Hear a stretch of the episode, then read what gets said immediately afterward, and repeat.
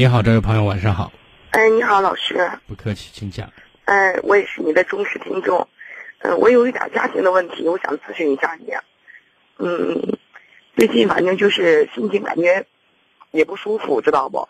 因为是我的我的嗯父亲也是我的妈，我妈我爸都是七十多岁了。最近呢，他就是嗯心情不好，就是那个他还是糖尿病，然后呢就是那个主要是想让我弟弟生二胎，然后我弟和我弟媳妇儿两个人不想生，然后。就是我爸爸的弟弟，那家得了一个孙子，然后我弟和我弟媳妇本来有个女孩呢，知道吧？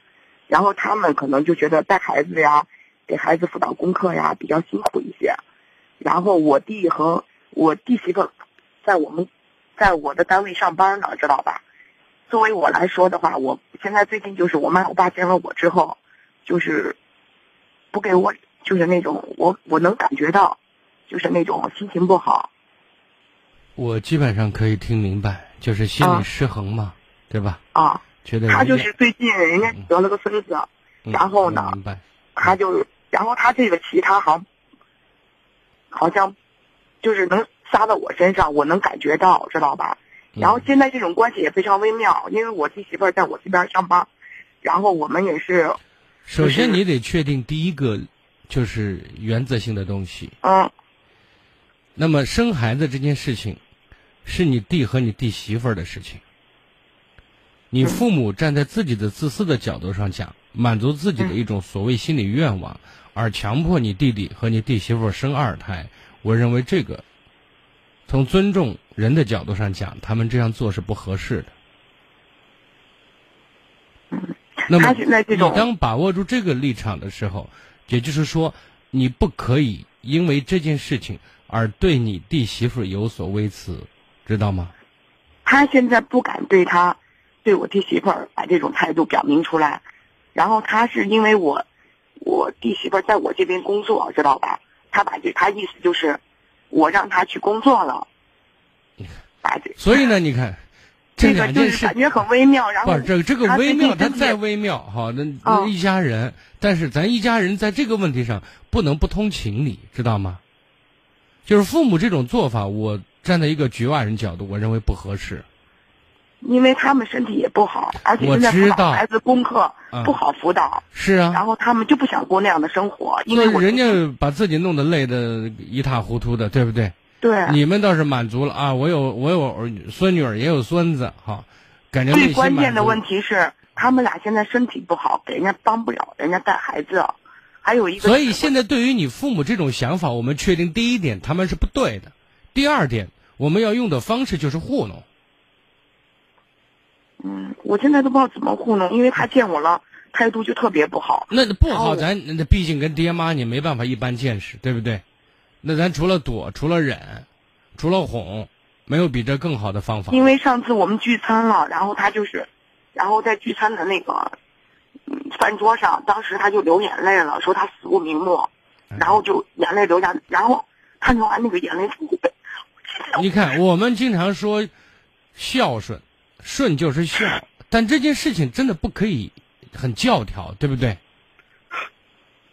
我觉得父母的很多想法，我们从情理上可以理解，但是从事实角度上讲，我们又不可以违背当事人的意愿，对吧？你一个当女儿的，我觉得你夹在两难当中，觉得不好处理。其实，在这个问题上，你还是没有完全的摆正位置。你明白我的意思？那个身体出不好，我我跟他把医院联系好，他也不去医院。我心里你看，儿女，我们做好儿女的本分。我经常说，不管是父母还是孩子。从某种角度上讲，每个人有每个人的命运，我们只是尽心尽力做好我们该做的，但是你不要超出你能力范围做你不该做的，你做不了的，对吧？因为现在我们就是他们全全家人，就是作为我，我是我也是有私心的，你知道吧？因为我觉得就是工作挺顺的，然后如果要是当事人他有什么想法，这是他们自己的想法。对啊。啊，其实你想想，如果你弟弟、你弟媳妇人家想，罪过都归到归到我头上，意思就是我给他们安排了这个工作，他们天天去忙人家如果想要生二胎，那你安排和你不安排都是闲的，对不对？你也不要没事往自己身上揽瓷器，对吧？我觉得在这个问题上，你有私心，你你你弟媳妇在你那工作，你觉得人好使，但是你弟媳妇绝对不会说，如果你人家抱定主意要生二胎，人家不会因为说你好使人家，人家就留下来给你干，对吧？是各取所需着呢。所以在这个问题上，你得弄清楚我们的立场在哪里，我们应该怎么做，是在做自己属于自己做的本分。我现在不知道怎么去面对面对什么？面对你父母吗？啊。有时候他们谈起这个问题的时候，我不知道是你看因为我就给他们你不要去讲这个道理了，这个道理不需要讲，知道吗？对对对他站的角度跟你不一样，对对对，所以你不用讲，你就听着就行说的。非常对啊，就是、啊，能听进去，能听多长时间咱听，忍无可忍咱转身就走，然后有机会继续，就是这样的。你最近身体不好，然后不去医院，然后那天在饭桌上又说了那个话，然后流了眼泪，我整天就是那你不能不能，你不能为了他的心情好，然后呢，违背你弟跟你弟媳妇的意愿。那生孩子是人家两个的事情，养孩子还是人家两个的事情，对不对？人家有自己的实际情况的嘛。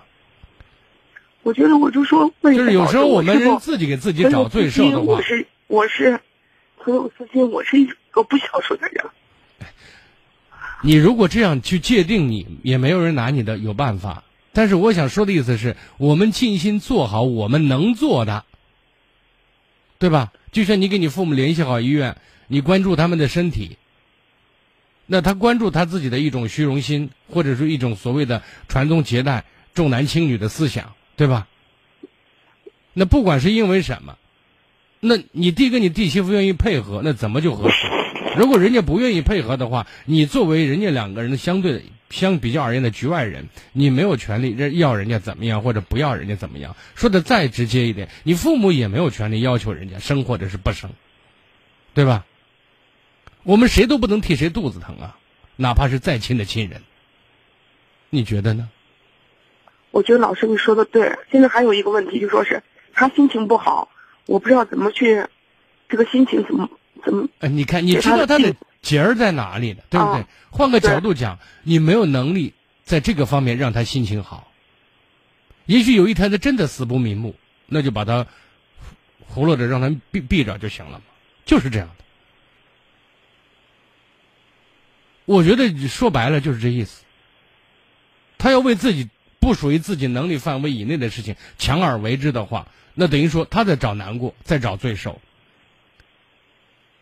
那换个角度讲，比如说，哎，你现在，你弟你弟媳妇，人家，你每年给人发五十万，然后不用干活，没事就在家转转悠闲逛，孩子呢，请个高级保姆给带着，什么都辅导着。那他们闲的没事也许心情好，心血来潮生个孩子玩玩呗，满足一下父母的愿望。然后你还承诺生了孩子之后全权你包了，你做得到吗？